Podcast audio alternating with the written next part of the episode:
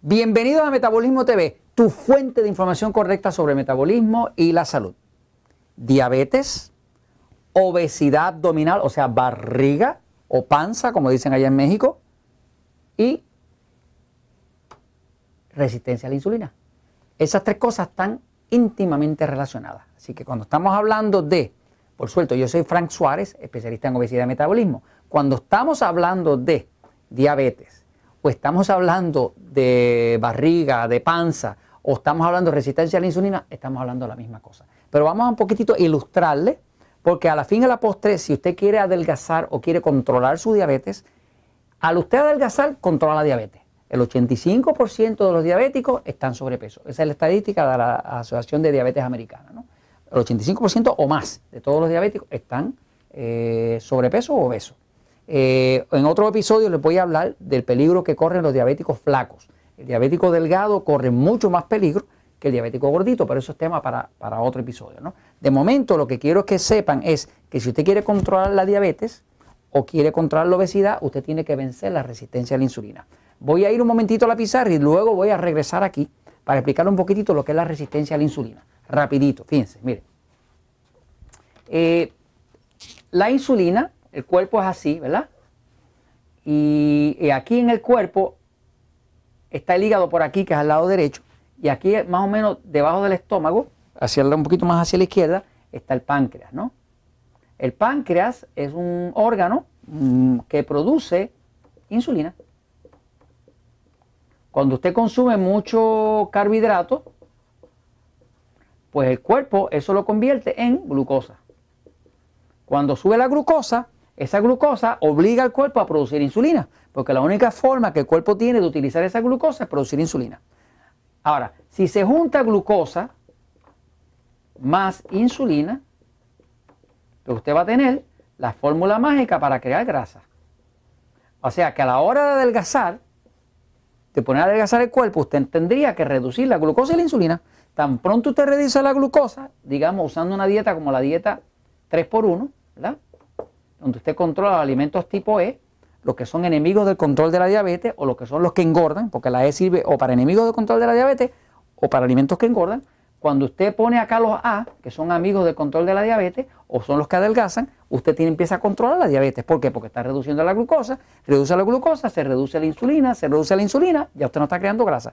Pero, ¿qué pasa? Cuando una persona tiene obesidad, sobrepeso o tiene una diabetes descontrolada, pues lo que va a pasar es esto. Fíjense, las células en el centro tienen su hornito, donde queman las cosas, donde crean la combustión, la energía, que se llama la mitocondria para, para, que la, para que la glucosa pueda entrar aquí, adentro, necesita la ayuda de la insulina. Sin la insulina, la glucosa no puede entrar, así que la insulina es como que abre la puerta y la glucosa puede entrar. Eh, un diabético, uno pensaría que el diabético, como usted lo ve que a veces el diabético se está inyectando, ¿verdad? Pues usted pensaría que el diabético está falto de insulina. Falso. El diabético está preñado de insulina, está lleno de insulina. Usted dice, diantre, pero ¿cómo es posible que Frank diga que el diabético está lleno de insulina si yo lo veo a veces que están inyectando insulina? Pues les voy a explicar lo que pasa.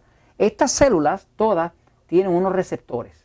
Son como unas antenitas. Esos receptores son los receptores de la insulina. O sea, cuando la insulina llega y toca ese receptor, se abre la puerta para que entonces la glucosa pueda entrar por ahí. Pero ¿qué pasa? El cuerpo, cuando hay demasiada insulina, empieza a desregular, a quitar los receptores como para protegerse del exceso de insulina. Fíjese, si estuviéramos en este cuarto aquí y hubiera una, peste eh, horrorosa, pues a principio cuando usted entra al cuarto, usted siente la peste y usted es invasiva la peste, usted no, la tolera.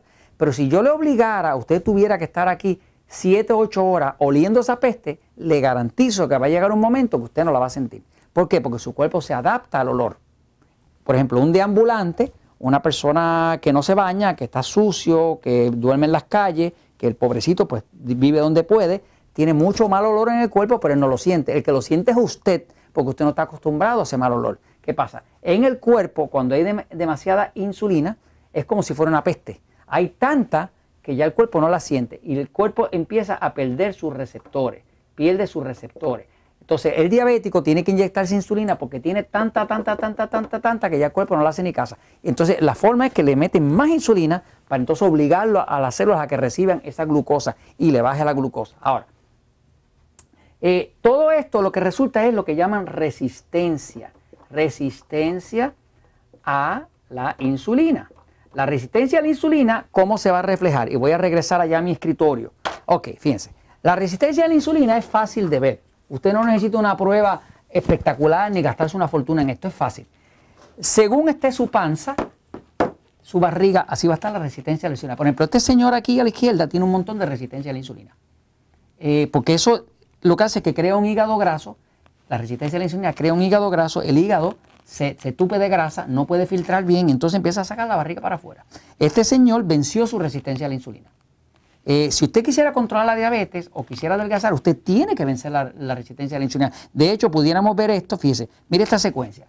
Estas mujeres aquí, estas siluetas de mujer, usted puede ver mucha resistencia a la insulina, menos resistencia a la insulina, menos resistencia a la insulina. ¿Por qué? Porque cuando usted mira la panza, cuando usted mira la barriga, usted está viendo el efecto de la resistencia a la insulina. Para efecto de que es diabético, si quiere controlar su diabetes y quiere vencer el hígado graso y la resistencia a la insulina, pues se trata de que cuando usted mide su, con su glucómetro, sus medidas tienen que dar entre 70 y 130, como bien se explica en este libro, Diabetes sin problemas. ¿Usted quiere controlar la diabetes? Usted tiene que tener las medidas siempre entre 70 y 130. En el momento que se va por arriba de 130, usted tiene destrucción celular, daño a los nervios, daño a los riñones, daño a la retina de los ojos y va a tener obesidad, hígado graso y barriga y, o panza. Así que básicamente, si usted quiere controlar la diabetes, usted tiene que tenerla entre 70 y 130. Por ejemplo, aquí tiene una medida de 95. Eso sería control de la, resistencia a la insulina y bajaría la panza, ¿no? Este, o un máximo de 129. Así que usted lo mantiene entre en 129 y algo como 70. Y si lo mantiene entre esos dos, usted tiene controlar la diabetes y usted verá que se le va a empezar a bajar la panza y cada vez va a necesitar menos insulina al punto que se la van a quitar. Así que vigile la silueta controlando su control de carbohidratos, su dieta 3x1, eh, los alimentos tipo eh, enemigos del control de la diabetes y evita tener esa panza y estaría, estaría también evitando todo lo que sería llamado resistencia a la insulina. Y ahí lo tienen y se los comento, ¿por qué? Pues porque la verdad siempre triunfa.